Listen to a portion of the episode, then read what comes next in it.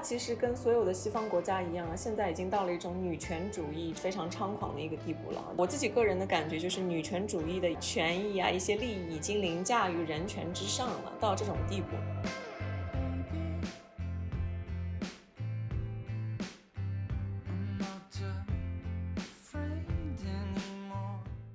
在国内，女性主义也是一个很热门的话题。加拿大的例子其实给了我们一个已经成功的范例，他们就是从零到一的。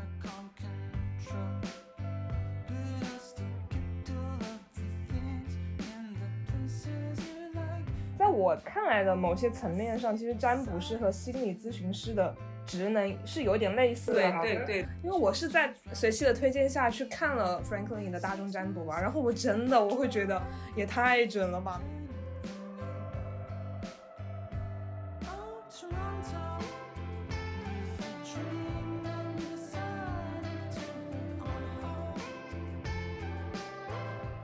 到过一个就是理论说，精神领域这方面的这个商业化的话，你不要带着很多想要去赚钱的这个心理，反而你会有钱。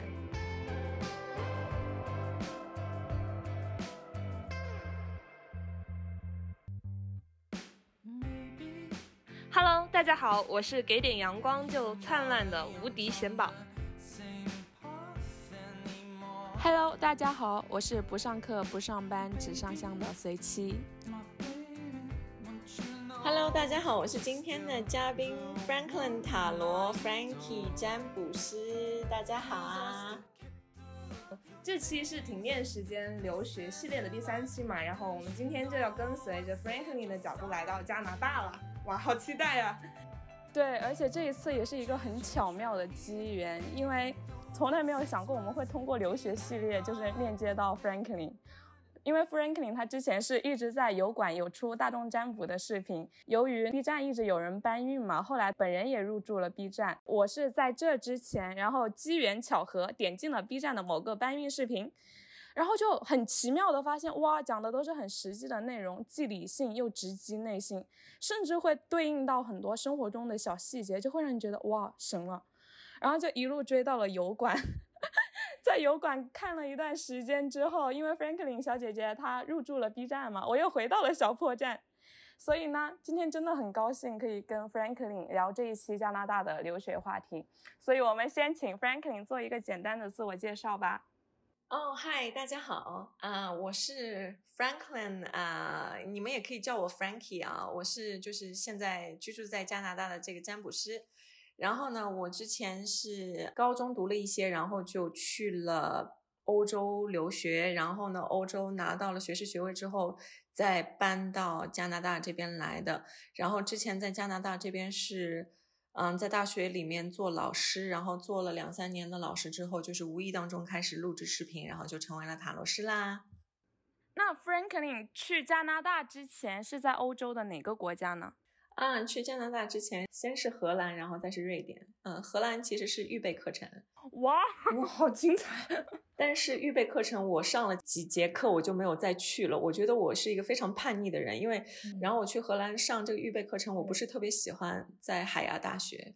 嗯，然后因为基本上都是，就我觉得他们就是在玩手机啊，这样，然后也没有在学习。我就觉得这样学英语，我真的能够考到我想要的这个雅思分数吗？我们当时要考到一定的雅思分数，然后才能够进一步上海牙大学的这个就是学士的这个课程。然后后来我就是辍学了，待在自己的公寓里面，我看了差不多十个月的美剧，我自学的英语。像我们在看您的塔罗的时候，发现就是会结合心理学、哲学、社会学和一些人文学科的知识。然后包括您自己的人生阅历，你是怎么去选择这样子的学科？然后如果说这个是你的兴趣所在的话，你会觉得这些专业的魅力是在哪里呢？现在你问的这个问题非常非常的庞大，你列举了这些人文学科的这个分支，然后呃问我魅力在哪里？那么我就说一下比较笼统的这么一个印象，就是这些学科都可以连在一起去理解，或者说。呃你想要去深入了解其中一门学科的话，你必须要对其他的一些学科也有一些深刻的这种剖析，还有嗯学习，不然的话就是会怎么说呢？不会全方位的去体会到当中的很多的这种奥秘以及这种智慧。但是我发现哦，就是这一段经历，其实就是您也有运运用在您的那个解牌的过程当中，我会觉得很有趣，就是。就是在看 Franklin 的视频的时候，因为有时候也会看其他人的占卜视频，但是你会发现有一个很明显的区别，在那个解牌的视角也好，包括价值观跟人生观吧。当时会怎么考虑到，就是说去学文学方向的呢？呃，文学的话是这样，就是本身不是我的本意啊，因为虽然我小时候有读一些就是经典文学名著啊，这样阅读和写作一直都是我人生当中。非常非常大的这种兴趣爱好，但是呢，当时去瑞典的时候，其实是呃有点阴差阳错的读上了这个文学的专业，因为当时有几个选择可以选嘛，就像国内报考这个高考志愿的时候那种感觉。然后呢，第一个我想要选择的这个专业，其实是和这种媒体啊、高科技啊、设计有关系的专业，但是那个专业据说是因为没有太多的人。报课，所以不能够开课，自然而然就滑到了第二个这个专业。第二个专业就是，呃，英语，但是它其实是有两个分支可以选择，一个是文学，还有一个是语言学。然后我稍稍 上了几堂语语言学的课，我就觉得我没兴趣，因为比较偏数学嘛。然后我自己是严重的文理科，就是很偏的那种类型，我的理科超级差，我觉得我都枉为。啊，亚洲人给亚洲人丢脸，然后，然后，但是我文科还不错，所以我就想，我还是选择文学的这一套课程的这个分支比较好，所以最后的这个毕业论文写的也是文学的，不是语言学。对，嗯，那您当时毕业论文写的是什么样的主题呀？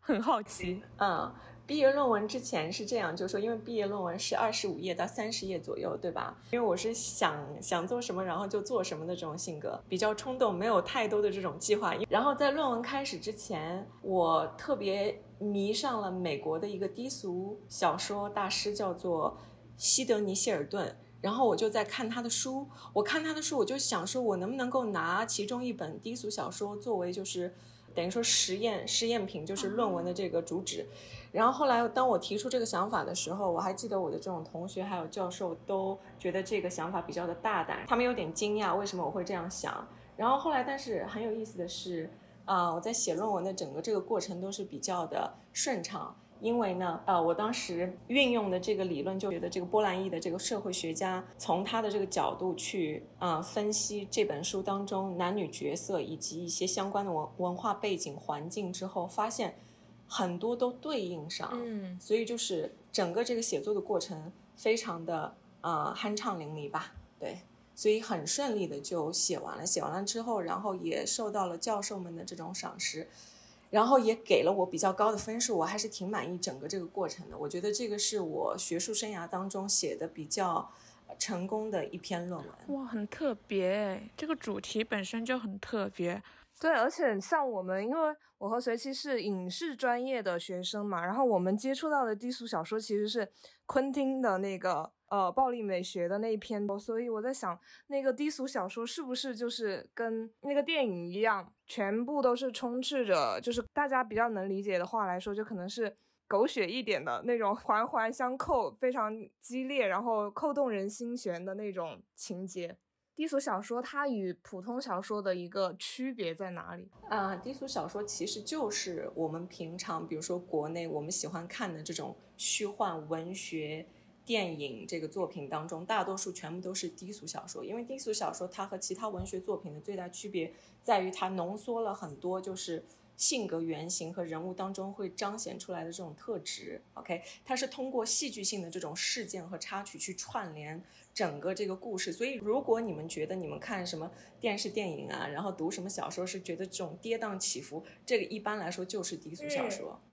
嗯，对，刚刚有简单介绍嘛，就是从瑞典去到了加拿大，当时是怎么样去到加拿大的呢？为什么会选择加拿大呢？啊，加拿大的话，其实是因为家里人的缘故嘛，然后我家里有人就是移民到了这边，然后才过来的。对，也没有太多的这种，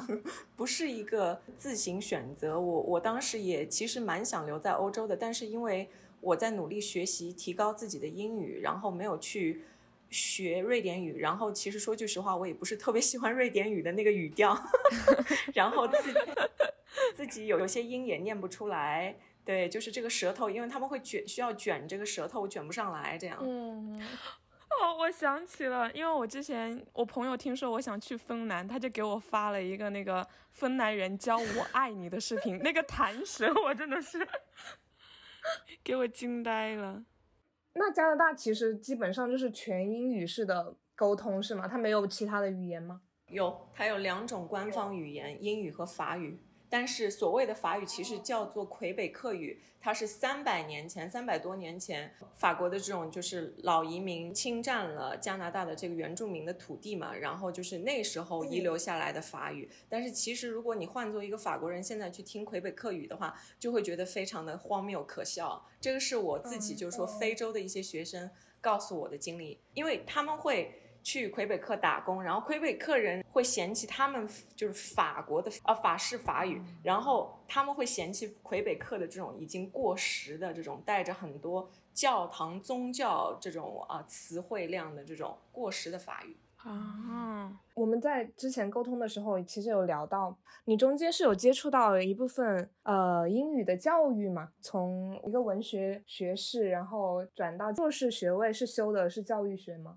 我当时是就是全英文学这个文学，对吧？其实我全部都是通过自己的这个经验和探索之后去教我的学生的，就如何去学英语。因为你只有自己去尝试学习另外一种语言，除了母语之外的第二种语言开始之后，你才会知道如何去教别人。这个是我自己个人的这个就是推荐。所以为什么很多我们这边就是作为第二种语言教学的这些老师们，我的同事们。更多的是，就是他是有另外自己母语的，然后他有过这种学习另外语言的经历，会教的比较的好。嗯嗯，Franklin，那您现在是居住在加拿大的哪里呀？哪座城市呢？啊，我现在居住在阿尔伯塔省的埃德蒙顿市啊，嗯。然后我们这边有一所挺好的大学，也是我的这个母校。平常我们就叫它 UA，其实就是阿尔伯塔大学。对我就是在阿尔伯塔大学上的这个英语教学的研究生课程。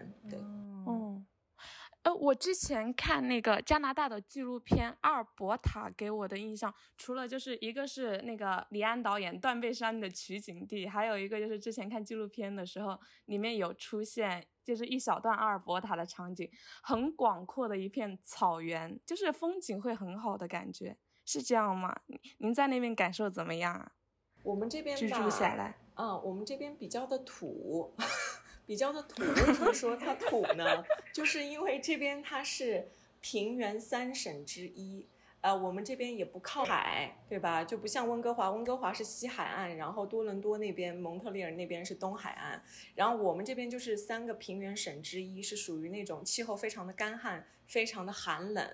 就之前有听说过有些学生，因为阿尔伯塔大学的排名啊，然后教学质量都是挺不错的，但是有很多国际学生是望而却步的，因为不敢来，因为太冷了。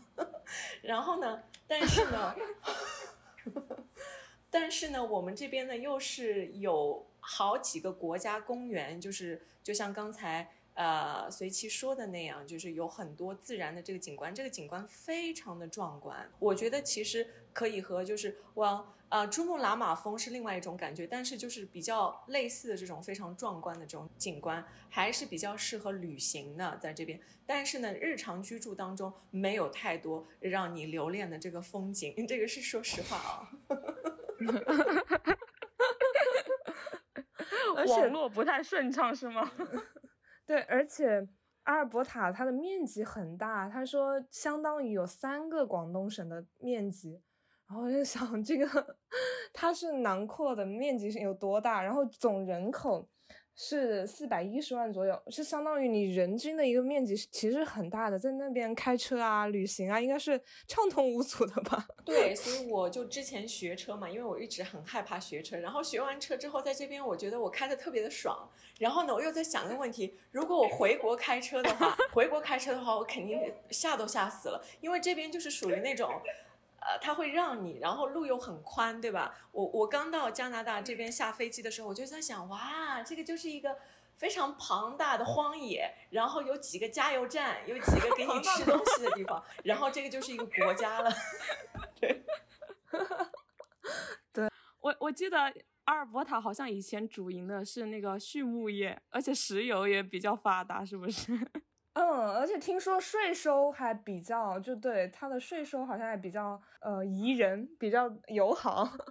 对我们这边，我们这个省的税收是最低的，我们只有一种税，之前是百分之五，现在应该是百分之六了，因为全国每个省都会加百分之一，现在。所以就是，比如说你去到温哥华、多伦多这样子的城市的话，你确实觉得哇，这边好好玩啊，好好繁华。然后，但是呢，你你需要交更多的税，对，东西也更贵，工资也更低。对，所以我就觉得阿尔伯塔和那个温哥华这样子城市比起来，就更类比于呃我们国家的沿海城市啊这种，然后呃和内陆的城市，我怎么听起来？内蒙古 吗？对，我我觉得有点像东北，就是东北三省的感觉。对对对对对对对，就是东，哇，有点这边气候比较像东北，因为我们这边华人都称这个埃德蒙顿，我们这个城市为屯儿里。屯儿里，屯儿，屯儿，对，屯里，然后，所以就这边就是属于那种东北的这个干冷的这个感觉，但是呢，又像是国内沿海城市、大城市、一线城市的这种，就是财富值都在我们这边，就平原三省在这边。对你可以说，呃，我们以前上缴的这个税收，就从某种程度上讲，其实是养活了这种什么。魁北克省啊，安安大略省，还有这种温哥华所所在的这个啊 B.C 省，反正就是，但是现在有一些变化了。对，以前是这样，我们就是经济的支柱。对，嗯，哇哇，那幸福指数怎么样？就是居民的幸福指数怎么样？在那边买房子啊，日常的出行呀，就是这个生活的成本大概是跟他的收入持平吗？还是一个什么样的水平？或者我们简单粗暴一点，性价比如何？性价比绝对是非常高的，但是呢，问题是你如果是属于那种你想要有很多新鲜刺激的夜生活，你想要有很多活动的话，你要你想要去建立这种就是年轻人的这种，呃呃生活方式，然后比如说你回国想要就是方便一点，不要转机的话，那么还是温哥华、多伦多这些城市比较的好。埃德蒙顿的话比较适合就是。你有一个比较好的工作在这边，然后你不得不待在这边，然后对，然后你的这个生活会比较的富足，因为这边的收入还是比较高的，较另外省来说，对，嗯嗯嗯，从你个人的角度来说的话，你会觉得在加拿大的话，女生选择怎么样的专业会比较合适？就是他们的就业前景啊，然后或者是精神追求啊，就是从这两个方面可以都细讲一下。So，你问的是女生适合什么专业，还是统一大家适合什么专业？女生，女生，女生，女女生，女生啊，是这样，就是说。呃，你询问这个什么专业比较适合、比较好这个问题，其实是带着亚洲 亚洲文化的这个这个社会舆论的这个框架的，对吧？呃，因为我们习惯了去探寻，就是去首先你要选择一个专业之前，你首先问的是就业前景啊，以后有赚多少钱，然后这个是是不是一个热门的专业？但是呢，这边的文化多多数是这样，而且我个人也推崇这样，就是说还是比较注重你自己喜欢什么样的专业，然后去追求。嗯，你想要做的事情，这样子的话，你之后不会有一些就是精神上的折磨吧？因为很多人来找我占卜，事业上的这种抉择，就是 跟我说：“哎呀，老师，我不知道我怎么办啊，我到底要不要跳槽啊？我还是我还是继续做这一份让我觉得像行尸走肉的这种工作啊？我精神上面没有得到满足啊，对吧？所有的这些问题其实都是源于什么？他没有在做他自己想做的事情，所以会会有这种问题出现，但是。一样的，同样的，我现在也不能够完全把金钱搁置在一边，我们就说我们不需要钱，只需要精神追求。所以最好的一个方式就是说，你看你在这些就是你喜欢的这种专业或者行业领域当中，你能不能挑一个稍稍会赚点钱的，然后你又喜欢的，嗯，那么回答刚才你问的这个问题，我推荐就是说，如果。是亚洲女生到这边来的话，我会建议去政府工作比较的好，或者说去学校工作比较好。政府工作的话，就是偏任何人文学科都可以。然后你就是。呃，穿戴整齐，然后口语练得好一点，面试的时候知道怎么去炫耀自己，怎么自信，然后怎么卖自己，就可以得到这个工作了。因为这边政府部门多数还是比较喜欢亚洲脸的，因为他们非常喜欢我们的这种就是勤劳肯干，还有我们的这个高效率的这个工作方式形式。然后呢，比如说去学校里面工作的话，我会推荐学个什么心理学，因为这边心理学你学到个研究生，你就可以去学校里面做这种咨询师啦。这个是我比较推荐的这种，对。然后或者说，如果啊，女孩子她是属于那种比较偏男孩子的性格，然后她愿意开一些这种就是，我跟工程学有关系的话，这边工程学其实是非常赚钱的，因为我们这边的石油是很强劲的，对吧？我们的这个石油可以说是养活着整个加拿大的我们这个省，所以如果说是 Franklin，如果你可以重来一次的话，你会选择什么样的工作？嗯，重新再来一次的话，虽然我非常，我个人非常喜欢做老师的感觉，但是因为这边，嗯，这边的国家是我们加拿大、美国都是一样，都是不注重教育的，都是不是像国内那样，国内我们是就非常注重教育，所以老师的这个地位非常的崇高，对吧？这是一种就是金饭碗的职业，但是这边不是这样，这边是能。能少给教育部门钱就少给，尽量减就减，就是属于这种情况。因为他们觉得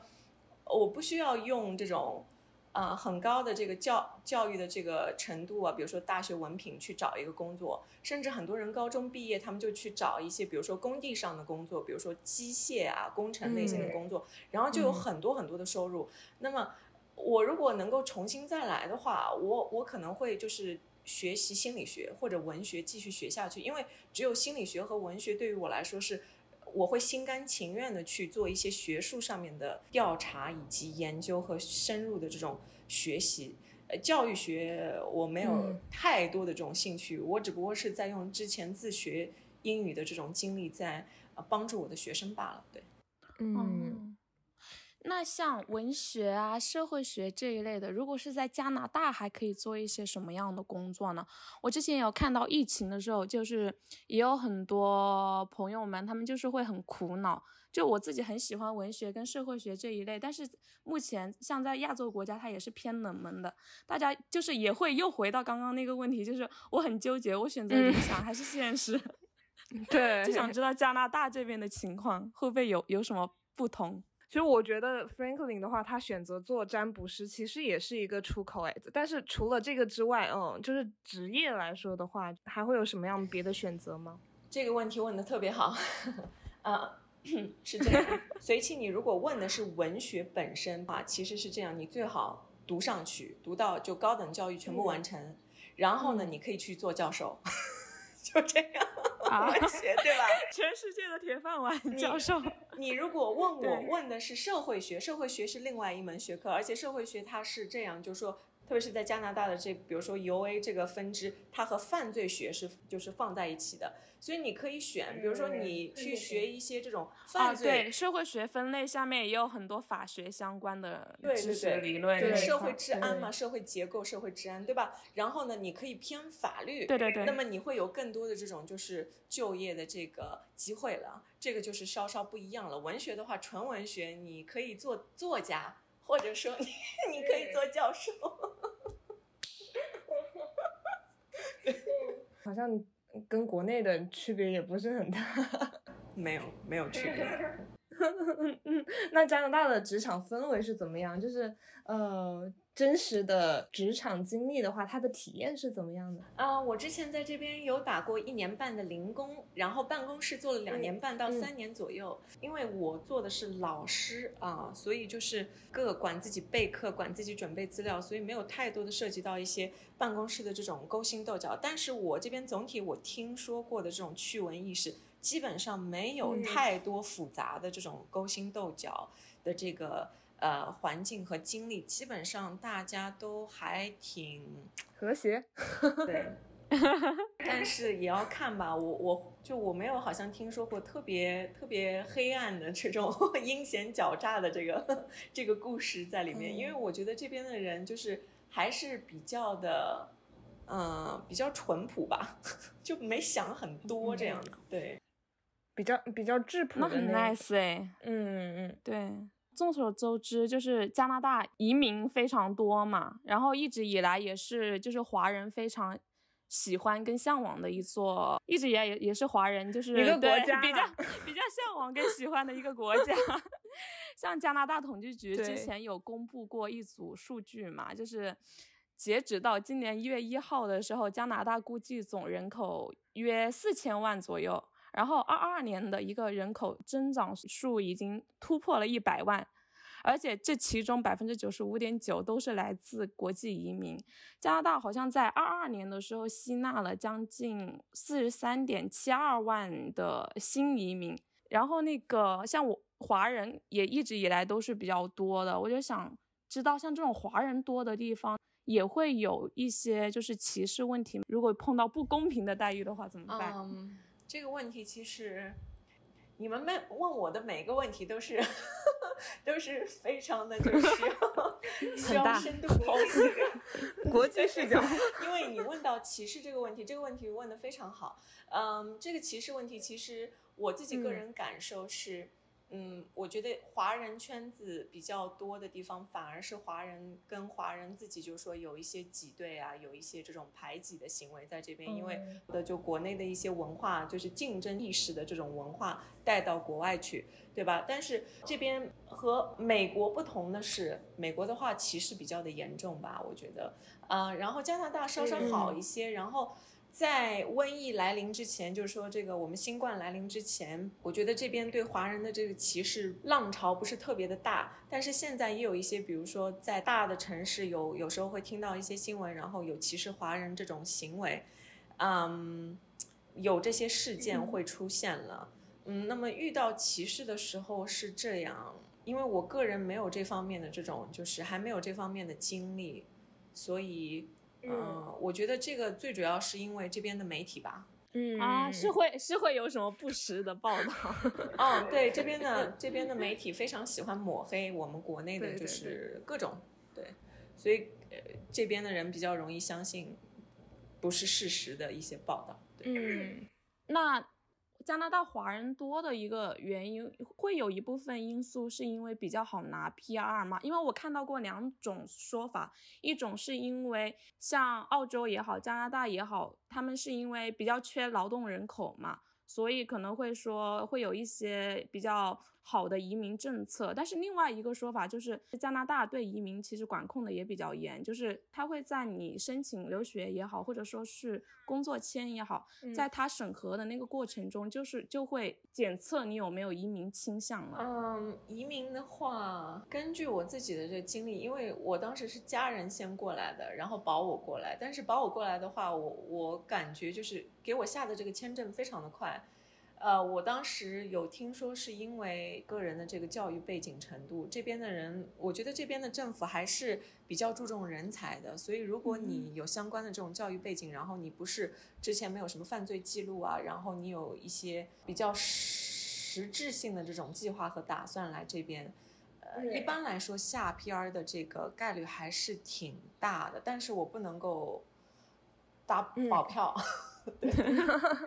肯定也是根据每个人的情况不一样。嗯，而且他们他们会需要什么样的资质？呃，Franklin 是家人担保嘛？那如果说他是个人去留学，然后想要去拿 PR 的话，会不会有一个年限上面的要求啊？学生的话是不能够拿 PR 的，学生的话要找工作。对，嗯嗯嗯，对，要找工作，然后对，一般是嗯，毕业工作多少年这样。嗯，就是说要什么样的学历，然后他什么样的经历才可以去拿这个 PR 呢？一般来说，基本上啊，如果你是从另外一个国家直接移民申请移民到加拿大，就像我当初那个情况的话，我觉得大学文凭就可以了，因为这边大学文凭。有大学文凭的人挺少的，说句实话，特别是我这个省，就属于这种稀有物种，就属于那种你去大学干嘛呀？你为什么不工作？为什么不赚钱呢？就是那种，对，有一点这种风气在这边。然后呢，你如果是学生的话，那么在这边找一个工作，能够这个老板这个公司能够担保你，就是去申请 PR 这样子。对，嗯，基本上的话，你只要没有，嗯，甚至可以通过一些中介吧，这边应该也也有一些就是中国人开的这种中介能够担保什么拿什么 PR，但是我不是特别清楚，对，嗯，那他会有年龄的限制吗？啊，年龄的限制是这样，我具体的这个岁数我记不清了，但是应该是五六十多岁还是什么啊？之后可以就是大家可以查一下，如果感兴趣的话，反正就是也不要年纪太大了。但是如果是跟着比如说儿女过来，比如说儿女先移民的话，然后父母移民过来的这个机会会稍稍大一点。嗯，就是嗯。随迁那种感觉，OK。那加拿大的生活环境对女性是友好的嘛？而且在那边女性的地位是怎么样的？这边对女性非常友好，非常非常，简直太友好了，非常简直太友好了，我都不知道如何来那个。我觉得我一说，大家都可能都要轰轰过来，来把麦交给 Franklin。对。因为我们这边的话，就是属于那种呃，加拿大其实跟所有的西方国家一样，现在已经到了一种女权主义就是非常猖狂的一个地步了。就是说，呃，我自己个人的感觉就是，女权主义的一些呃权益啊，一些利益已经凌驾于人权之上了，到这种地步了。所以就啊，你们可以想象这是一种什么样的感觉。我举个例子好了，因为我之前和一些这种就是。司法部门的这些机关的这些工作人员有探讨过这个问题嘛？说到这个案件问题啊，就是说这边是这样，只要一个女生不向司法机关报告一些就是男生伤害自己的这个问题，百分之九十九以上，基本上大家都会谴责这个男性。他不会去听男方这边的这个故事，他不会听，他只要听到你打女人，或者说你对这个女生有所伤害，不管是身体上的、精神上面还是结合版，只要听到“伤害”这个词，然后是伤害在女生身上，基本上他都不会听男方的这个故事，然后就会谴责这个男生。这边是这样的文化，只要有任何涉及到伤害女性的这个问题，他就是哗然一片，就是大家都想要，就是好像。恨不得人人喊打这个男生，对，这边是这样子的文化，所以特别跟婚姻啊有关系的这个法律都是保护女性的，对，所以这边的女生非常的猖狂。那可以横着走是吧？那 那对，真的横着走，就骑在男生脸上走，这样对。那男生们的普遍的一个反应呢？他们会在这样子的一个文化熏陶下，是会变得更尊重女性，就是从内心的尊重女性，还是会说，只是我表面上不能把你怎么样，但是我心里面其实很不服气啊。这个首先我。首先是这样，每个国家都有就是呃精神上面比较病态的男性啊，这个我说掉了。我们现在就说大部分的这些正常的男性是这样，因为这边男性是社会的大环境是科技非常的落后，不像国内，对吧？科技落后它带来一个什么样的这个就是弊端呢？就是没有什么诱惑。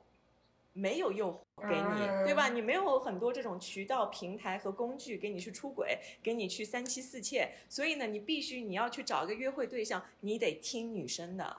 你得按照她的节奏走，对吧？你想要得得到一个女朋友，你得听话，不然的话，你就很你的约会你就没有，你就失去了竞争力，是吗？就是如果说男生男生之间你要。呃，去追求一个女孩的话，还是有一点像以呃从前慢的那种感觉，一生只够爱一个人的这种感觉。嗯，这边的这那当然了，每个国家都有出轨率，但是这边的婚姻总体来说，我觉得平稳度是非常高的，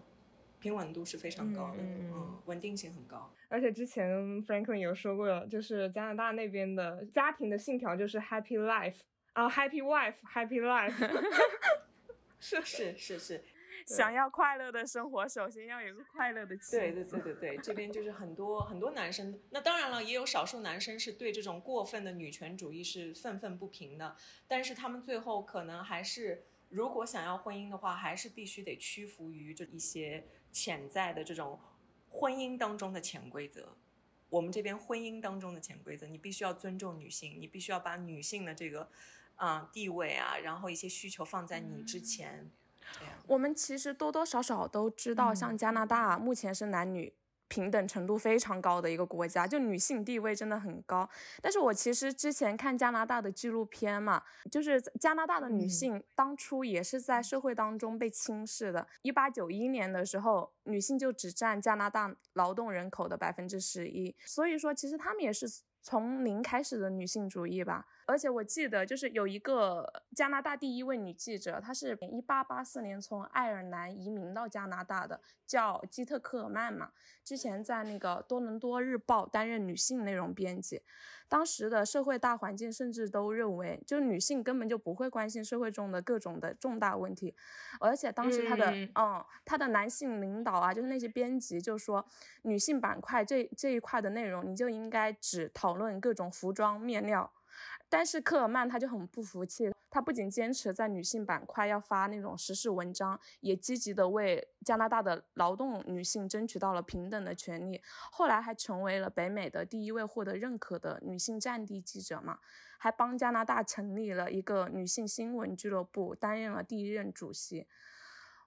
当时在看那个《始于极限》的时候，铃木良美就有在里面问到一个问题，就是问上野千鹤子的。他说：“你怎么能够不对男性感到绝望呢？”回到就是我会想象一个场景，就是当时的加拿大的女性，她们是怎么不会对社会环境失望的？其实我们现在在在国内，女性主义也是一个很热门的话题，就是包括。嗯，我们我们经常谈到的出轨率也好，现在不是也经常会看到热热搜上啊，哪里都会出现各种各样的负面消息有关男性，然后就会有一种负面的声音、失望的声音，就是说啊，男人本性就是这样啊，就跟他们说什么都没用。所以想要在男人主导的世界里面不受伤害的话，就得把男权社会的那那种结构中的压迫反过来当成一种武器，学会去利用男人。所以也会有人说，就是说，哎，反正男人都会出轨，那还不如找个有钱的。但是这一种假设会不会就是其实已经从一开始就把自己陷在了一个失望的情绪里面？反而就是加拿大的例子，其实给了我们一个就是已经成功的范例，他们就是从零到一的。好奇，Frank，你对这个怎么看？啊。分析出轨是吗？我们现在来谈一谈出轨这件事情是吗？好，好，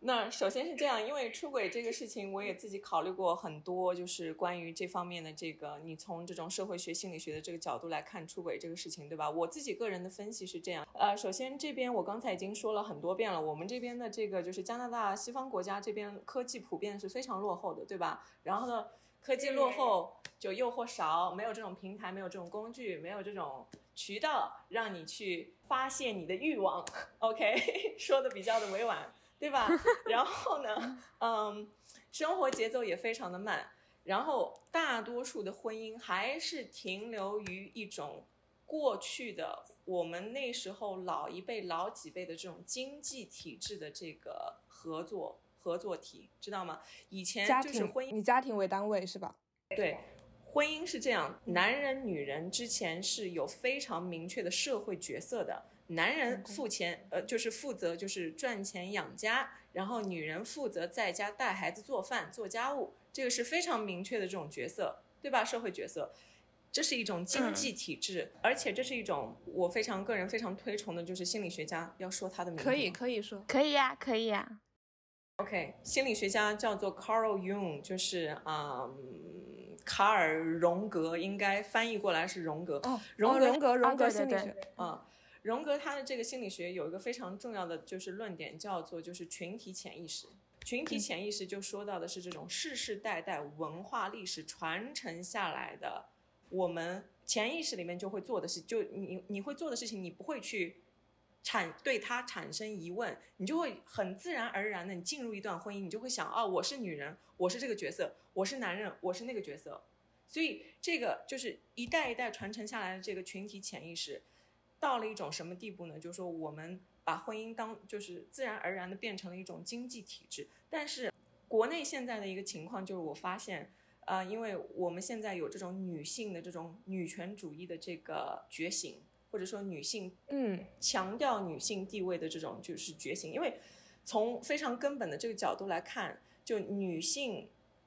社会地位在提高，其实确实是意味着这个社会本身对人性和自我认知的这一块在提高，这个确实是一个非常好的一个迹象。但是同时呢，又带来了很多的这个弊端，是什么呢？我们强调个人主义。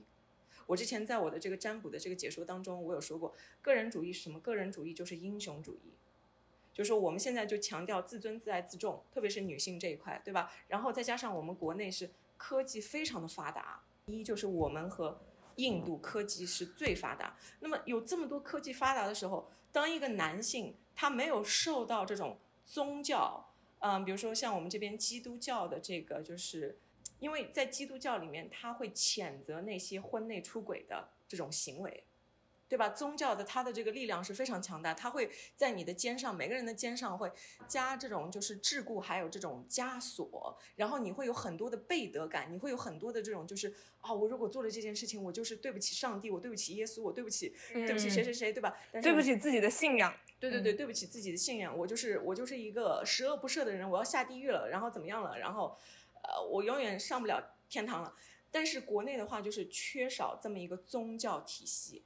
所以有些人说宗教是完全没有任何用处的。但是我个人觉得，就是比如说在婚姻这块，宗教是有那么一丁点用处的。OK，那不是说我们都应该去信教，不是这个意思。就是我现在在分析为什么我们就是说出轨率会稍稍有点高，然后呢，再加上我们现在比较强调个人主义，对吧？呃，个人主义的同时呢，我们又非常的追寻一种什么呢？虚拟。文学以及嗯影视作品当中所强调的浪漫主义文化色彩，就是说，浪漫主义文化它强调的是一种忠忠贞不渝的感情，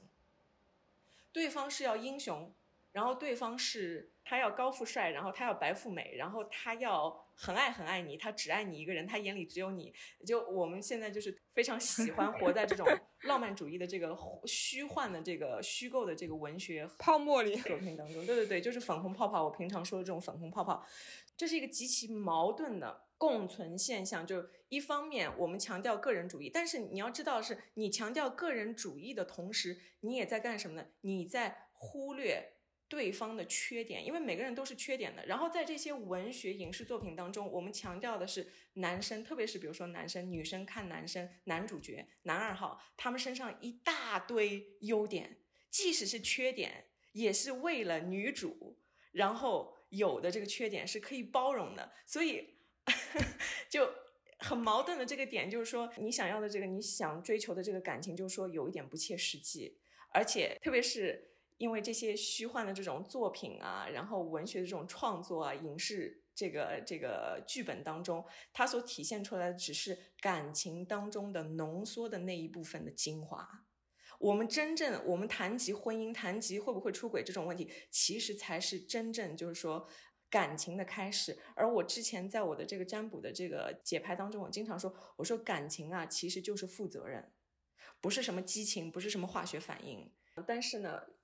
我之前对我之前在瑞典待的时候，我就发现，因为瑞典它这个国家是属于那种也是女权主义非常猖狂的这么一个地方。然后我之前也说过，北欧的就是国家都是很多都是女生打男生嘛，家暴家暴的这个事件是女人打男人。然后 对听着觉得很好笑，但是确实男人挺可怜的。说句实话，在这些国家，然后呢，但是呢，像瑞典、爱尔兰这种，就是我觉得。女权主义已经发展到一种霸权这种文化现象这个影响下呢，其实很多人会选择同居而不是结婚，所以我觉得之后婚姻会有很多的这种就是改变。国内现在这个问题就是说，呃，沉浸于这个粉红泡泡当中，然后呢又强调个人主义，然后呢就不能够接受对方的缺点，因为你不能够接受你自己的缺点。其实这个也是自我探索的一种就是匮乏，我们需要更加进一步自我探索，因为你只有。你只有真正的去探索自己，你会意识到，就是说每个人都有优点和缺点，每个人都有光和阴影。这个其实也是我刚才提到荣荣格他的这个心理学当中非常重要的一个点，就是说你走在路上，你在日光当中、月光当中走，你肯定都有影子的。你。可以挖掘更多的阴暗面出来，你不可能抛弃你的阴暗面。只要你活着，只要你有一口气，你就有阴暗面。也就是说，任何人都是有缺点的，就看你你能不能够忍受对方的缺点，对方能不能够忍受你的缺点。所以，选择走入一段婚姻，就是看你能不能够接受彼此的这个缺点，然后选择走下去，这样对。嗯，我们之前也花过一期时间来讨论那个爱情相关的问题，然后。这边很推荐大家去看一本书，就是法国社会学家伊洛斯的一本叫《爱为什么痛》。听完 Franklin 的那个讲述之后，甚至都想到了一个也比较社会学的研究主题，就可以真的很值得探讨一下。其实像韩国跟日本，他们之前也是女权主义在整个社会闹得比较严重，然后但是我感觉跟加拿大、瑞典反而是。嗯，走向了完全相反的两个面向。他们现在社会的氛围就是，都不说女，就是女性地位能够凌驾于男性之上了，反而陷入了一个更扭曲、更极端的境地的感觉。然后，反而中国目前的情况是。比他们稍微晚一点点，现在还夹在就是走在那个道路之中，最后终点会往哪个方向走，或者是走出一条属于中国独特的道路，现在还是未可知的。中国特色 女性主义的道路，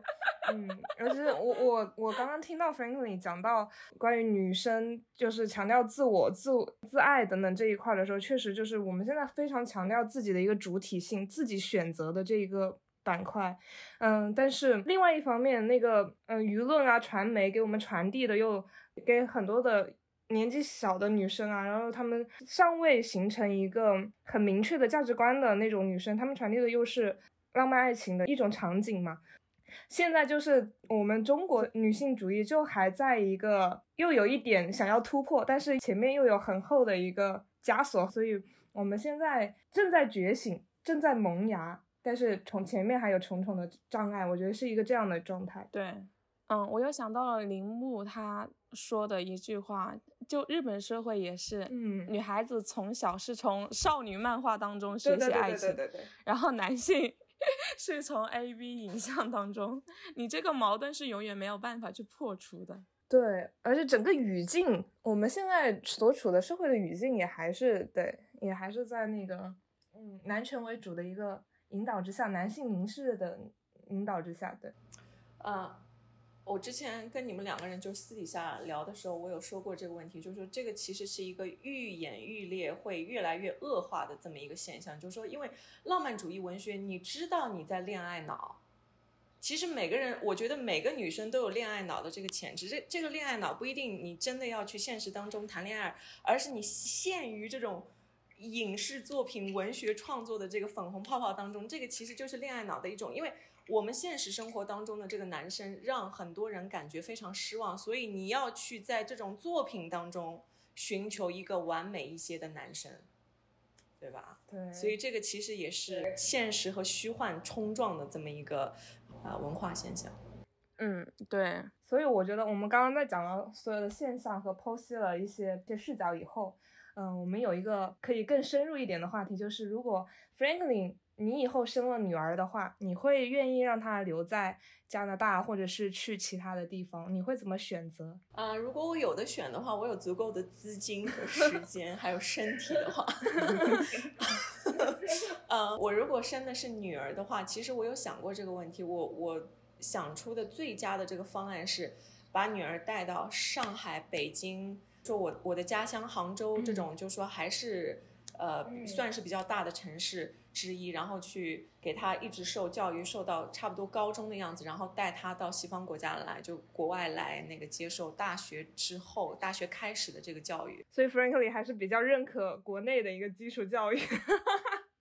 国内基础教育是非常非常棒的，非常棒的，因为这边的这边养小孩有很多很多的弊端，非常多的弊端，我今天都说不完，我就可以给你们举个例子好吗？想听吗？想听，想听，想听。好，我先举个例子，比如说你在这边，你你不管是公立学校、私立学校，都会出现这么一个问题，我觉得你们听了可能会稍稍感觉有一些心寒吧，就是说这边我刚才已经说到了，就是说因为。老师的这个社会地位非常的低，对吧？然后呢，所以会存在一个这种就是非常奇怪的这个老师、学生、家长三个点这么一个关系。然后他的这个框架是这样，就是说老师因为自己的社会地位很低，所以他可能有时候也会有一些情绪上的怨恨。这个我再回到之前说的这个，就群体潜意识，就是说文化当中是不注重教育的，但是呢，他又觉得我需要来教育你，因为教育是基础，教育是教你怎么做人，教你这些知识和智慧，对吧？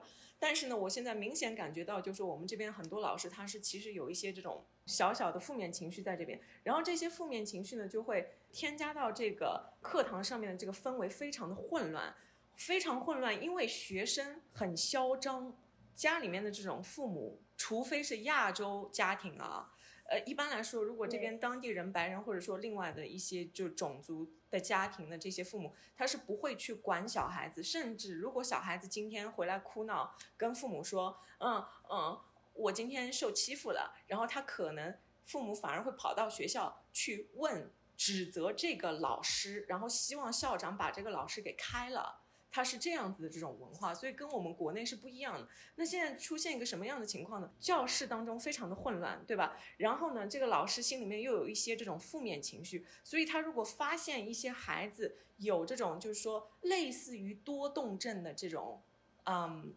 行为举止，但是其实也不是多动症，因为有些孩子他天生就是很很开朗、很活泼，然后觉得上课很无聊啊怎么样？然后这个老师就有这个权利。什么权利呢？就说你回家，让你爸爸妈妈过来一趟啊，我要跟他们谈一谈。他可以跟他父母说一些什么？就是说我严重怀疑你的孩子有这样这样的精神疾病，然后他需要开始吃药。然后这边的药物监管不像国内这么严格，据说应该是没有像国内这么严格的管这一块就管的不怎么样了，很容易就是给这些孩子，其实这些孩子。可能根本就没有多动症，或者说老师所臆想出来的这种毛病，然后呢就给他吃药，吃药吃到他就是属于那种，因为这个案例我听到过好多个，就是到最后坐在那边就是在流口水，然后就坐在那边，整个人就变傻了，然后也不想动了。所以这边存在一个，就我现在举的这个例子，就是说你在这边养孩子，你不得不看着你的这个孩子，因为。有些老师可能会劝解你，你的孩子需要这种药品，但是这些药物其实对孩子的这个身心灵，特别是大脑的这个成长是坏处大于益处的。所以这个例子，对，就让人很心寒。对，本来是没有问题的，然后之后可能会反而会把你的孩子给，反正就是这样搞坏。对，往错误的方面去。引导，因为这边其实我也觉得有一点，就是说过分的强调这种就是精神心理学的，觉得啊，你有你好像行为比较异常，你就应该去看心理医生，或者说你就应该去吃药，去稳定你。对，其实这个也是心理学上的一个，就是我自学心理学的时候有听到的一个理论，就说到这个其实也是现现在社会心理学的一个弊端，就是说，嗯，过分强调这个。反正用药物来介入，然后去平复你的这个情绪，但是其实你应该用一种比较健康的这种情绪去发泄出来。但是这边西方的这个文化还是有很多就是强调以理智，我觉得其实我们国内也是这样，就是说理智大于情感吧。然后一旦你有一些情感或者有一些情绪的话，就要让你要用，因为药品它本身就是理智嘛，就是把这个药物来控制你的这些情绪。但是其实这个是非常不健康的一种。这个也是心理学上的一个悖论，对吧？还是跟文化有关系吧。中国它终归还是一个儒家文化根深蒂固嘛，所以会有就还是有利有弊的一面。我之前看那个复旦王德峰教授的讲座，他就有讲到说，中国的哲学探讨的是人生，但是西方的哲学探讨的更多的是知识领域，就是也会有这样的一个差别存在。而且中国很朴素的认为是药三分毒，就是他不会，他会非常谨慎用药。对，但是这个我觉得就是很难去界定这个东西，嗯，怎么样去达到一个很合适的一个度，就是这个度要拿捏的比较准确。然后这个探讨，嗯，不是批评任何一个国家他们的呃习惯，应该要从个体，就是因材施教嘛，然后呃从这个个体去出发。对我，我感觉就是 Franklin 啊，他会选择带孩子去国外上大学的教育。我想说，大学他们是不是教育会更加多样化，或者是怎么样？大学教育会是一个什么样的场景？啊，我个人是非常推崇这边多数西方国家的这个大学的教育的，因为我自己对国内的大学教育我不是特别了解。我当时听到的就是一句话“六十分万岁”，我不知道现在还是不是这样，是这样吗？是这样吗？还是怎么样？反正我和随妻，我们对我们当时大学的时候不看分数，就是看毕业，毕业万岁。而且就是呃临了临了要考试的时候，基本上大家就是临阵磨枪不亮眼光的那一种，就是大家会在要考试的前一个晚上疯狂的去背那些知识点。但是确实，嗯。你在大学那四年的话，你的实践是比较少的，对，你会贪图那个享受，可能也只是我们这一个学校的一个情况啊，因为我们的专业是相对比较自由的，对，对，嗯，嗯，是这样，这边的这个大学的这个教育体系，我自己是非常就是推崇的，因为我自己的这个性格就是属于那种我比较强调自主性学习，就自学，嗯，对，然后这边的大学的这个总体的这个教育系统就是属于那种你进入大学之后。我不知道国内是怎么样，就是说这边是这样，就教授他不会，他甚至可能都不知道你的名字，你要自己去找资料，你要自己去找到今天是什么样的内容，你要自己去提前读这些就是文案这些内容。从某种角度上讲，就很像你自学了一下，然后你去教授这边听一听，他还有什么补充的，是这种感觉，你知道吗？嗯，我懂了，就是我感觉像国内跟那个。西方国家那边一个小时候的教育区别在于，他们从小时候就比较释放天性的那种。我们小时候会更注重，就是因为小孩子他小的时候是一个性格各方面的一个形成过程嘛，人生观、价值观。小的时候这边就是会更偏重于家庭教育跟学校方面的一个教育。然后到了大学的时候，我们其实还是在沿用这一套模式，就是我们国内的大学它也是一个听课的模式。学生对他听老师讲，所以这个有一个弊端，就是很难引起一个自主性的思考，更多的是知识的接受者，而且会有一个教材，对，就是还是会有一个嗯发布给你的一个教材，你会以这个教材为范本，当然也会有小组作业，但是在这个小组作业中，你依然还是根据那个范式去套那些，嗯，会一个会比较严重一点，你自主性，你自己的思考反而是。相对来说是比较少的，所以考试很厉害。嗯，对，应试教育嘛，应试能力我绝对是最佩服亚洲学生，应试能力是一流，太强了。我们的应试能力 都已经到一种，我都已经到神话的地步了，在我的眼里。就但是呢，这边的大学，西方这边大学的这个教育体制，我为什么个人非常推崇？因为他逼着你说话，你知道吗？逼着你去讨论，然后你在一个小组当中，你需要讨论什么东西，然后你一起合作这样。然后我发现一个什么问题，就是说，因为我毕竟我我我老师做了两年半三年左右啊，然后我接触世界各地不同的这些就是移民过来的学生，对吧？然后我发现呢，虽然我亚洲学生比较少吧，只有几个十个以下吧，对，基本上我都教的是非洲那边、中东那边来的这些学生，欧洲也有，然后。我发现一个问题，就是说咱们亚洲学生就是属于那种在那边疯狂的记录、写字，然后在那边就是闷头 在那边埋头，就是特别刻苦。然后其他人在讨论，然后他就属于坐在那边 就是缄默不语，就不不讲话，就属于那种好像很羞涩、很很害怕。然后在那边就是一直在记，疯狂的记。我一说话他就疯狂的记，就是对，所以。就就 就有一个什么问题呢？就是说我们有一点那种太按照老师或者说大纲这个教育大纲的这个形式和这个节奏去走，稍稍有一点缺乏批判性思维。批判性思维其实是很多留学生第一个会学到的一个词。批判性思维就是说你有自己的这种思考。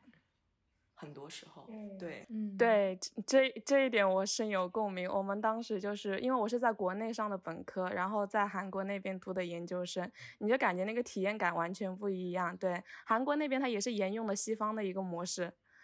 就会有大量的发表，每节课都有发表。一个学期开始之前，教授就会把整个学期所有的文献目录发给你，你要自己去找去看，然后提前思考，就是写那个你对他的就是看法，然后批判你对这个作者的理论有什么想法，在课堂上先进行所有的学生进行讨论了之后，然后教授再进行补充。嗯，反而是一种反权威、反教条的这种，就是你得要要有你自己的见解。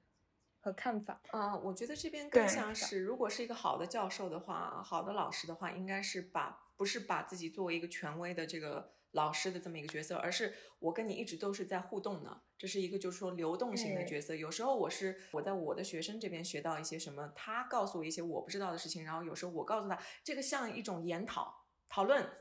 对，互相就是吸取知识这样子的这种体系。嗯那那刚刚我们说到的大部分的都是基于之前 Franklin 的一个职业的规划，然后哦，所以我们也非常的好奇，现在刚刚也聊到说 Franklin 现在的主业占卜占星的这个工作嘛，那 Franklin 是通过什么样的机缘巧合接触到塔罗牌的，或者是怎么会决定要成为一名塔罗师呢？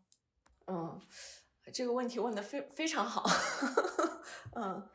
嗯。这个问题是这样，就是说我可能说出来大家有点不相信啊，因为我我之前已经说了，我这个性格就是属于那种我不多想，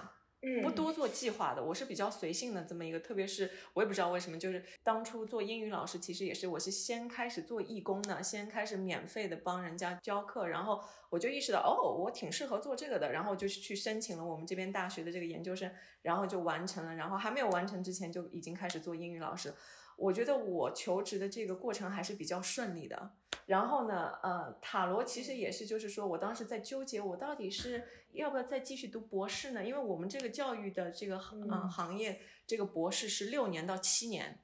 哇！然后我当时在想，我到底是我要我要掉多少头发？然后我还一穷二白，没有任何钱。然后我要读七年，我我我跟自己就是说过不去嘛。然后。然后那时候就是说比较的焦虑吧，然后就看了比较多的这种网上的这种英语塔罗师的这些视频，我看了差不多六个月左右，我就想，哎，我好像也能够做这件事情，然后我就开始录制视频了，没多想就开始录制视频了，然后得到了一些反馈和好评，然后就想啊，坐着呗，就这样，就就一直到今天。哦，所以整个整个其实这条路径是非常顺利的，没有说遇到过什么样的自我怀疑啊，或者是这种时刻，是吧？就是一直都是比较顺利的，然后自然而然的成为了现在的主业。对我做我都没想到，我也没想过赚钱，所以我我我之前也 听听到过一个就是理论说，精神领域这方面的这个商业化的话，你不要带着很多想要去赚钱的这个心理，反而你会有钱。呃，这个而且是我之后的这个就是。呃，感悟。我当时我没想那么多，我就想啊，我做这些视频，我还没想过要收费呢。后来我想，哎，他们还挺喜欢我的，我要不收费吧？就这样。哎，因为我是在随气的推荐下去看了 Franklin 的大众占卜吧，然后我真的我会觉得也太准了吧！明明一些月份的。是不限时间段的某一个四月份、五月份等等这样子的大众占卜嘛？然后我会觉得在那个阶段细节是非常贴合的，所以我就很好奇的在于那个牌卡的推理的现实依据是什么？就是 Franklin 可以给我们浅讲一下吗？嗯。塔罗牌啊，塔罗牌是非常神奇的一种，就是说我个人认为是非常神奇的，就是精神探索、自我探索的一种，甚至探索世界的这么一个工具。然后我，因为我当时我就是我说的很多话，我现在都不记得了，我就这么跟你们说啊，说的很多话我不记得了，我又不知道，我还提前写一个什么笔记啊，然后再背或者再读，不是这样，我就当时。看到有什么样的这种，我感觉是什么样的信息，那我就说出来了。然后说出来，如果你们觉得准的话，很有可能是因为我对一些就是之前我的这个受到的教育，就是对各类角色的分析。所以我最擅长的就是说感情类型的这个占卜。所以每一次就是说，比如说我从从一个男生或者从一个女生的角度来分析这种感情问题的时候，你们可能会尤其会觉得比较的准。还有一些比如说人生的一些嗯。基础的这种以心理学啊、以社会学、哲学的这种角度来解牌。我当时也没有去好像非常有规划的在想，哦，我是这样这样在做的，我没有去分析过自己。然后前段时间我我偶尔会去回顾一下我自己之前说的一些话，我就觉得啊，他娘的还挺挺符合我之前之前之前学的一些这种呃心理学什么人文学科这样子。我觉得啊，有些理论还被我串起来了啊，是这样，就所以就有一点这种，我也不知道怎么来形容这种感觉，嗯。反正就是我觉得解牌的话吧，因为很多人来找我，就是几乎每天都有人给我留言，想要我开课，然后呢，或者说想要呃学习塔罗什么的，然后问我去看什么书，然后到底是遵循什么样的规则。我觉得这种问题都问的比较的，就是说华人会问这种问题，你知道吗？国内的孩子会问问我这种问题，就是说老师实用性的，对我应该是看哪一本书，以及。手对手把手把手教怎么开始？对你，你告诉我，然后我每一次我觉得我我都很不好意思，因为我觉得我每一次的回答都让他们很失望。对，然后我就会跟他们说，我说你不要，其实不用去注重塔罗本身是什么含义，因为本身的这些含义就在那边。你要注重的是你如何去加强你自我的对，比如说对很多人和事情的这种理解。深刻的这种去领会、去感悟，然后这样子的话，你解牌你会带着很多更深刻的这种寓意和含义，你也会更加准确。其实灵性，他们说你有灵性啊什么灵性，其实就是自我探索、世界探索。你到了一种境界，但是我不能够说我到了很高的境界，我只能够说我只是在在在抓一点皮毛而已。我我在给你们皮毛而已，我只能够这么说。嗯，那。嗯嗯，其其实如果把 Franklin 的视频持续看下来的话，你真的可以很明显、很明显的感觉到，这就是个学识很广的小姐姐。她解牌的风格、视角真的非常的独特，而且你可以感觉得到，因为 Franklin 出感情系列会比较多一点嘛，你真的可以感觉得到她对男性的内心的洞察跟那种行为的逻辑理解的很透。会有一种，对，甚至会有一种在看学术著作的感觉。前面也有提到，我们之前看的那本书叫《爱为什么痛》，就基于一就是社会学角度讲述的嘛，跟那个里面的逻辑是一样的。是的，是的。然后，哦，我也是在随期的那个推荐之下，情感系列那三桶，那三桶还是四桶？我怎么记得是三桶？三桶。对，那三桶都哦，细细的有研读，逐字逐句的去看。确实是是这样子的，嗯，然后在我看来的某些层面上，其实占卜师和心理咨询师的职能是有点类似的哈，可能不同的是在于做心理咨询呢，他挖掘的可能是过去的经历给当下造成的影响，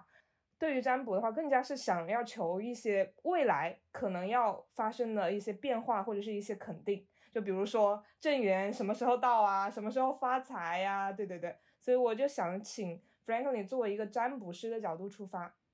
你的解读应该是要去趋于就是准确、精准，还是去趋于一个引导，就是是只给呢，还是让他们有困扰的那些人自己去探索呢？嗯，准确度啊，其实我从来没有想过准确度这个，而且我出了视频之后，我就在想。哦，他们说我说的准啊！哦，OK，好呀，这是好事呀。我就是比较注重，就我 我我感觉我稀里糊涂。然后那个，就我解牌的时候，我比较注重哦，我看到这张牌是这样，那我当时的感觉是怎么样？然后我就分析一下，然后给他们一些建议啊什么的。我觉得我更多是指引吧，更多是指引。应该是，如果你们觉得有些比较准的话，那我只能够说哦，好啊，就是这是好事。我我个人其实是很喜欢听大众占卜的，有的时候，特别是在自我探索那一方面，它有的时候能够帮你挖掘到一点你自己都不了解的自己。嗯，然后根据我的经验吧，我会把这些占卜视频分为也是自自我探索系列跟那种情感困惑的系列。然后，因为我最初是因为情感问题入了占卜坑，但是后来真正喜欢上的是自我探索系列，嗯，尤其是像那种什么原生家庭的影响啊，然后你自身的能量，会经常会有那种检测的视频，还有你自我内在的课题，包括就是你看的过程中，其实就会产生一些自我反思，然后当然也会有什么听到听到夸夸的时候，因为嗯塔罗师大多都比较善良，不然你很善良，你会听到各种夸夸，就是也会会有疗愈到的时候吧。总之还是会给到蛮多帮助的，也算是可以收获一个了解自己的窗口。包括就是还有一种类型是很多都会有那种。测未来的正缘，其实大家很也不是真的，真的说你一定要有多准，我要知道我未来的男朋友、我老公是谁谁谁，而是听一个，嗯，怎么说呢？一个疗愈，因为这这一类的视频底下会有很多的评论都在说，哇，我又来学老公了，我今晚的做梦素材又来了，就是大家也都很可爱。随其刚才说的这个问题啊，其实是这样，就是说因为。我从心理学的一个角度来看呢，其实我刚才所说到这种什么虚构文学啊，以及这种就是影视作品，其实和心理学是息息相关的，是甚至都是不能够将两者分开的。所以你比如说在影视作品啊、文学作品，包括塔罗，我把塔罗当做一种讲故事的渠道，这个是我认知当中的塔罗。我每次做塔罗的时候，我就是讲故事，特别是随其刚才提到的这种就是正缘，对吧？所以其实。其实它很多夹杂着这种，就是说，呃，每个人的这个想象力，想象力就是创造力，创造力其实就是人类基本的，就是说驱使我们前行的这个动力，知道吗？所以你很多时候你看到一些小说啊，这种虚构的这种文学影视作品当中，为什么你会有非常非常明显的，比如说。我以这种心理学的这种角度，就像我当时写的论文那样，我就能够以心理学、社会学的这种角度去很好的分析这些角色，而且这些角色都符合这些理论，就是因为艺术家、作家，我们这种就是在创作的人，他在创作的时候，其实他就带着很多这种就是历史文化传承下来的这种想象、想象力，还有群体潜意识，把。一个世界，或者说很多的这种世界当中会发生的细节，更好的就是呈现给你。只不过是我刚才说到这个浪漫主义文学啊，还有影视作品当中比较强调浓缩过的这个感情的这个，只强调就是美好的这一面比较的多，所以就对对对，所以会形成这样子的这种现象。对，它是片段化的，嗯，对，包。包括 Franklin 前面有提到嘛，就是很多的女孩子，她不管是看浪漫文学作品也好，还是像测这种正缘什么的，她其实不是不知道，谁谁不知道呢？就是你现实生活中感觉到，就是对现实生活中的可能男性群体偏失望也好，或者说你知道不会有这种真真实的存在，所以会把想象投入到就是这些文学作品当中去。嗯嗯嗯。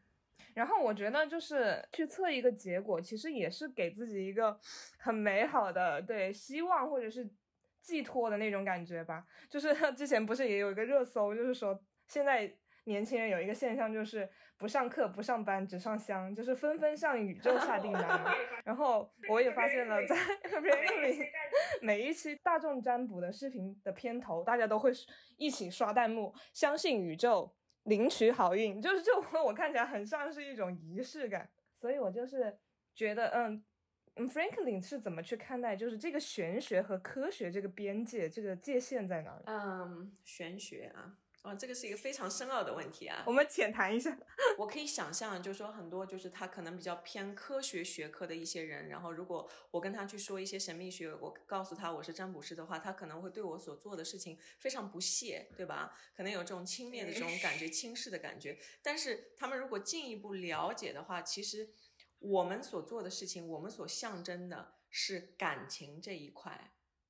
自我探索，自我的这个就是意识当中感情这一块，就是我平常说的这种 feelings and emotions。然后科学这一块讲究的是什么？就是理智这一块。而理智和情感拼凑在一起，就是一个完整的人类。所以其实我在从我的这个角度来看，科学和玄学或者说神秘学、自我探索这一块应该是相结合，相结合之后才会有一个就是比较健全的这么一个就是。总体的人类的这个进步、文明和发展，所以我觉我个人觉得，我觉得玄学可以非常非常深奥，深奥到可以凌驾于科学之上。这个是一个比较狂妄的这么一个定论啊，但是这个其实是有心理学依据的，我今天就不说了。不用担心，对大家能 get 到的，因为很多就是现在很多科学没有办法去解释的东西，然后包括一些很伟大的科学家，最后也就呃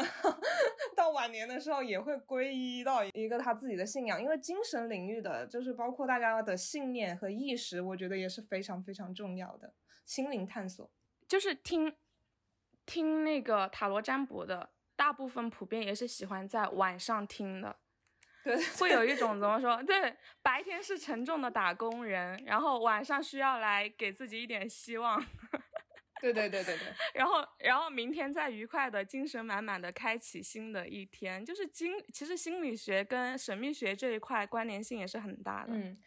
而且我我也认为，就是人的信念或者灵性的部分，它是非常有力量的。包括神秘学底下的分支有很多啊，但是大家都会有一个就是。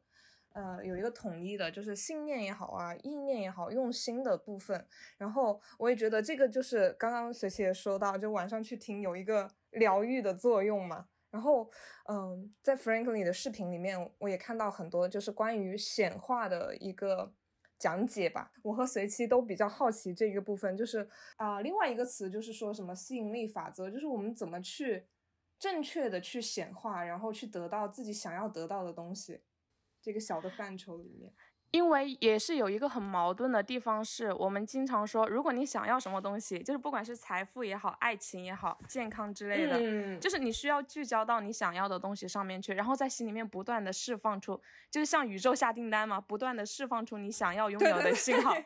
然后再加上自身的努力，就可以去显化它。但是又会有，我们常常自身有一个感觉，就是你越害怕什么，就就会发生什么；你越想得到什么，就越得不到什么。就是那个信念感太强烈，可能又会过了火，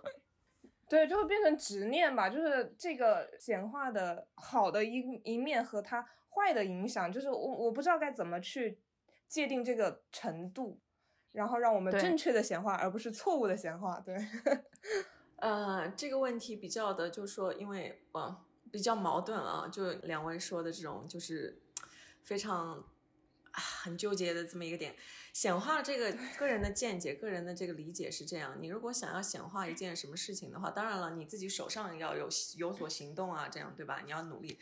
呃，但是你在这个大脑这个想象维度这个空间当中，不是说你很想一件事情发生它就会发生，而是你自己的这个精神状态，你自己的精神状态是否稳定。我现在说的这个稳定感觉，就是说你即使不得到这件事情或者这个人，你是不是还是能够过得很好？然后你得到了这个人这件事情之后，你是不是还是会像之前那样比较的，就是说有自己内心的这么一种平静的感觉？就是说你还是因为你你想要得到这个东西，然后你就产生非常多焦虑的这种情绪，或者自我怀疑。哎呀，我这个这个事情我是得不到的，或者我没这么好啊，的，反正就是各种这种就自我怀疑啊，然后焦虑、恐惧的这种负面情绪。你如果有太多负面情绪的话，就会。影响或者说耽误你的这个显化的这个过程，而同样的，你如果嗯是属于那种，因为每个人的这个心理状态或多或少不一样嘛，对吧？然后你想要显化什么东西的时候，我个人比较推崇的就是说是不要去不要去强制性的想，不知道怎么来翻译啊，就是说嗯不要去强迫一件事情发生，或者说不要去强迫一个人跟你在一起，因为你越是去强迫，你越是。越是这样子带着这样强扭的瓜不甜是吧？对，强扭的瓜不甜。对对对，非常好，谢谢随机。嗯，就是这种感觉。嗯，我们之前其实这个是中国古代的，是哪一位大师的所说的？心学，王阳明。王阳明的心学。就是世界不在你的心外面，而在你的内心里面。你其实内心的世界就是你外部的世界。对对对对就是你不要去学会控制一些你无法控制的事情，你还不如就是说，就让它，英语里面说起来就让它就是流动着，就就不不管怎么流，就让它去流。所以显化这个事情是这样啊，我个人我不是特别推崇吸引力法则。我个人推崇的是另外一种叫做 the law of assumption，就是说你已经 assume，你已经你已经进入一种你已经得到这件事情的状态了。得知我命，失之我幸，好像也不是顺顺其自然的那种感觉吧，你偏对。就比如说也也也不是，他他就是他，你默认你你现在还没有得到他，但是你已经在得到他的这个这个状态里面了。对你的精神状态，你因为精神这一块是和你的这个身体是分开，身体和现实是连在一起，对吧？我们平时、嗯平时说的这个三次元，是不是小屁孩儿现在用的这个叫三、三次元，对吧？是不是三次元？啊、然后二次元，二次元的精神世界，对对对，哦这样子的哦，OK，英英语里面是五次元，三次元是 三次元是三维，就是立体的，就是我们现实现对二次元现实是呃精神，对二次元是精神，对对对。哦，OK，你看我们这边文就有文化差别了，这边是 five D，这这边是五次，就说五次元是精神世界，就数字往大了长所以我不知道。嗯，二次元这个精神世界是是你已经进入这种精神状态，比如说你要求一个什么 offer，你要求你申请到这个学校或者申请到这个工作，你要想象啊，我今天要上班，然后我今天要穿什么样的衣服过去，这个公司是什么样的环境，然后你等于说要想象自己已经融入到这种环境当中，嗯到这种状态。你是我是一个上班族了，然后在这样子的公司上班，我有什么样的习惯，我会吃什么样的中饭，这种对。对，就是它是它是一种，就是说你已经想象你在这个状态当中。我比较推崇这个法则，吸引力法则，我觉得个人觉得不是特别有效。嗯，嗯嗯嗯，我们有看到大家会去敲一些电子木鱼，然后带一些转运珠，然后换上刘亦菲捧花的那个头像来转运的哈。我也会出于一个私心嘛，想帮我们的小电池问问 Franklin，日常有什么小技巧可以提升自己的能量，让好运环绕呢？呃，我觉得我我我说出来可能有点扫兴吧，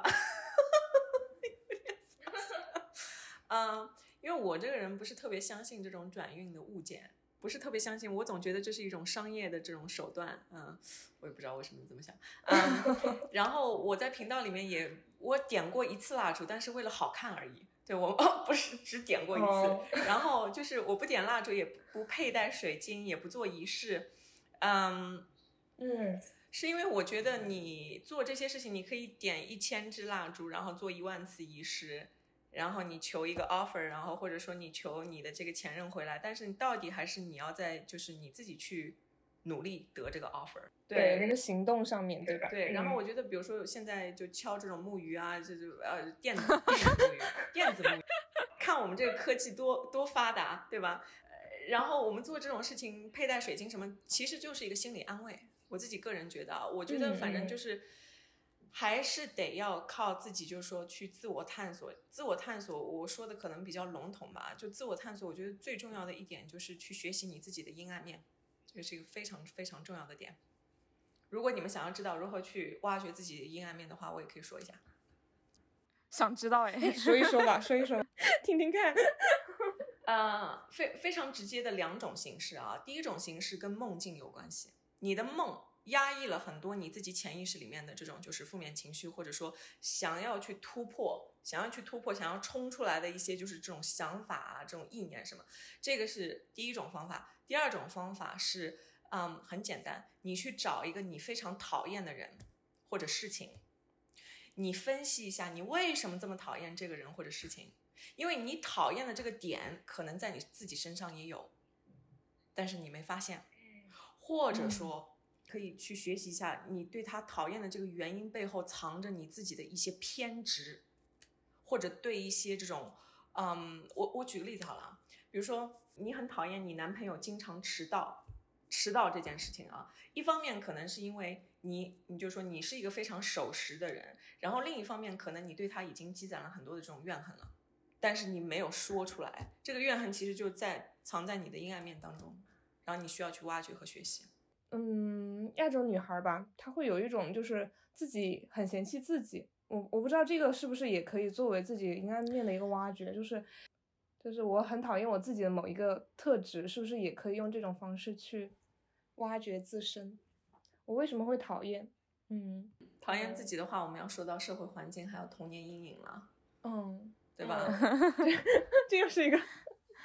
嗯，对啊，但是刚刚其实我们说的所有的这些串联起来，真的就还是一个精神探索的问题，就修心嘛。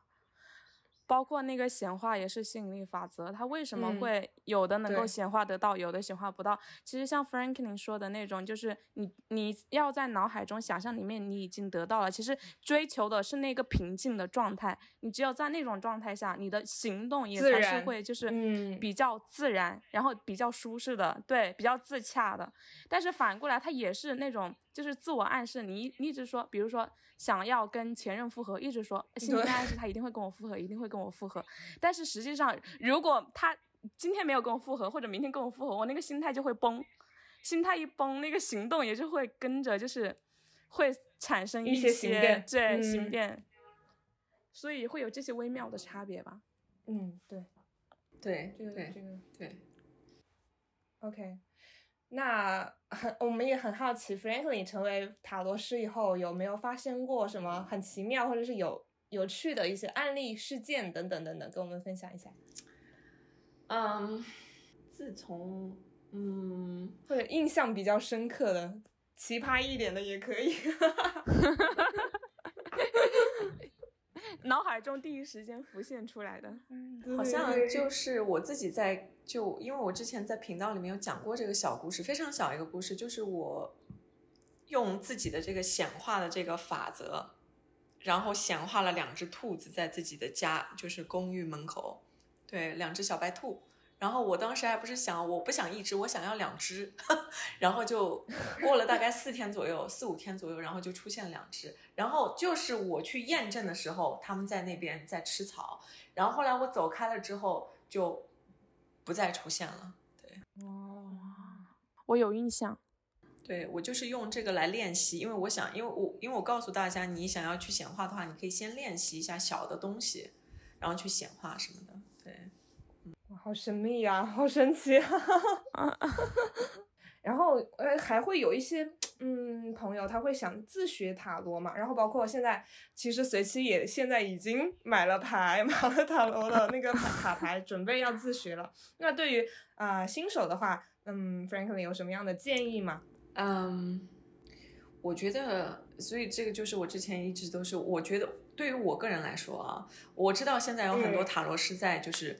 教学啊什么的，然后但是我就在想，你你你你你教的这个内容，它是不是一成不变的？所以我不知道，因为以我自己的这个个人角度来来讲的话，非常难去教别人塔罗，是因为我觉得很多知识都是有流动性的，每天你都在获取不同的这种知识，所以比如说新手上的话，你就你先要搞清楚你对一张牌你自己有什么独特的这个见解，比如说我现在举一个非常。简单的例子好了，我们来说这张牌月亮，月亮这个牌，对吧？你看到天上夜空当中的这个月亮，给你什么样的感觉？你一想到这个 symbol，就是说这个标志月亮，在你的这个大脑当中，根据你自己所学的这种所熏陶到的这个文化、这种教育背景，所有的这些对人类、对世界、对自然的认知，你对月亮有什么样的独到的见解？和其他占卜师有什么样不一样的这种想法？这个我觉得是突破口，就你自己的原创性，或者说你自己的这种自主，就是这个角度去看待人和事情，对吧？对这个，所以不要不要急着去背。哎呦，这个七十八张牌的这个意思是什么意思？嗯，不要急着背，因为你一张牌你可以用多种解法，多种解法。我之前也说过，我说。我是人文学科的背景，你换做一个数学家，换做一个物理学家、生物学家，他可以用他的这种数学、物理、生物的这种知识背景去解牌，也会很有意思。嗯，对，跟个人强相关。好，那我们现在。都烘托到这个份上了，要不然就很臭不要脸的来 申请一个现场互动，就是性感 Franklin 在线为停电时间抽一张牌，帮我们解读一下。然后，因为我和随西都非常关心我们播客发展的前景怎么样，然后对，然后请 Franklin 帮我们抽一张牌吧。我我怎么感觉我 现在大家可能看不到，对，然后 Franklin 已经在。抽起他的牌，我我我我我觉得我肩上压力好大，撑起你们整个频道，我们两个，我我们我们猝死了，手手期待，已经。我手心已经出汗了。好，好紧来，张。我们就来抽一张牌卡，看这个之后这个频道的屏前景呼吸。对，好紧张啊！天哪！就是不出来。哇种！哦，哇哦，这张牌非常好。这张牌是 Two of Cups。哇，Two of Cup，哇，而且特别是在这一套这一套卡牌当中，它这个圣杯二这个寓意非常的深。为什么？因为你会看到这边有一个就是颜色比较深的、皮肤比较深的黝黑的这么一一只手，还有一个比较淡的颜色的一只手，对吧？呃，从我的这个角度来看，就是不同文化、不同文化背景的人能够融合在一起。也就是说，你们的这个频道之后会吸引到形形色色的啊、听众。频道的这个内容会帮助聚集这些人，他们有不同的肤色，然后有不同的这个教育背景、不同的这个环境，对吧？但是之后会有一种就是说，嗯，大家都是有嗯相似的一些世界观、三观这样子价值观。嗯，Twelve Cups 也讲到的是非常和谐美好的这么一个呃情况，所以你们这个频道之后都是我觉得。会给我一种繁荣昌盛的感觉，因为这张牌确实能量非常的强，对，这张牌非常好，而且是我现场抽的啊，哇，谢谢，非常非常好。哇，好感动哦！我不知道为什么热泪盈眶，天呐。嗯嗯，这个也是我们创办这个频道的初心。对，对，希望嗯，希望我们有更多的同路人，然后聚集在一起。对，如果大家对塔罗感兴趣的话，也可以前往 Franklin 的那 B 站的塔罗频道，认准 Franklin 塔罗占星。然后我真的个人非常强烈、非常非常强烈的建议去听一下那个 Franklin 的感情建议三 桶。然后这个链接我们到时候也会放到那个 show note 里面，对对，敬请查收。对，大家可以直接通过 show note 的链接点击进去。哦，我们非常开心能够 Franklin 给我们非常友好的、快乐的、和谐的谈了这一次 交谈。然后，呃，Franklin 对于停电时间的小电池有什么寄语可以跟大家分享一下吗？就是最后的 ending 的部分。嗯，我觉得大家能够来到这个频道，然后听取两位小妹妹、小姐姐，然后每每一期都有这个比较有意思的这个嘉宾啊，自认为很有意思，嗯、的嘉宾过来，真的很有意思，不用啊、自我意识太强烈，嗯，就是我觉得大家能够被宇宙牵引到这个频道来，其实也是有很多意义的啊。在这个频道当中，你们可以学到很多关于就是说自我探索啊、人性啊，然后社会啊一些。从不同角度去看待这些事情，然后这些话题。两位小姐姐也一个是处女座，还有一个是水瓶座，都是属于那种，一个是强调理智，还有一个强调的就是，哇，两个人都强调理智，但是两个人的风格就是属于比较不同，然后加在一起就是非常好的一种共存的这个现象，也是我平常所说的那张塔罗牌叫做这个节制 （temperance），就是这种感觉，就是水和火结合在一起的融合，这是 alchemy，也就是那个炼丹师炼丹师的这个能量，就是说把两股不一样的能量聚集在一起，然后呢融合成一个非常强大的这种新的一个创作的浪潮。所以我觉得这个频道其实是能够影响到非常多的这个年轻人的。然后我特别特别荣幸今天能够作为你们的嘉宾，然后我希望大家能够就是嗯，在自我探索的这个过程当中，更好的了解自己、了解他人、了解世界。哇，谢嗯谢谢谢谢谢 Franklin。然后大家如果有任何意见的话，都可以在评论区留言，也可以通过邮箱给我们传递远方的信件。同时，如果喜欢我们的播客，也请多多订阅、点赞、转发，分享给你认为需要的朋友。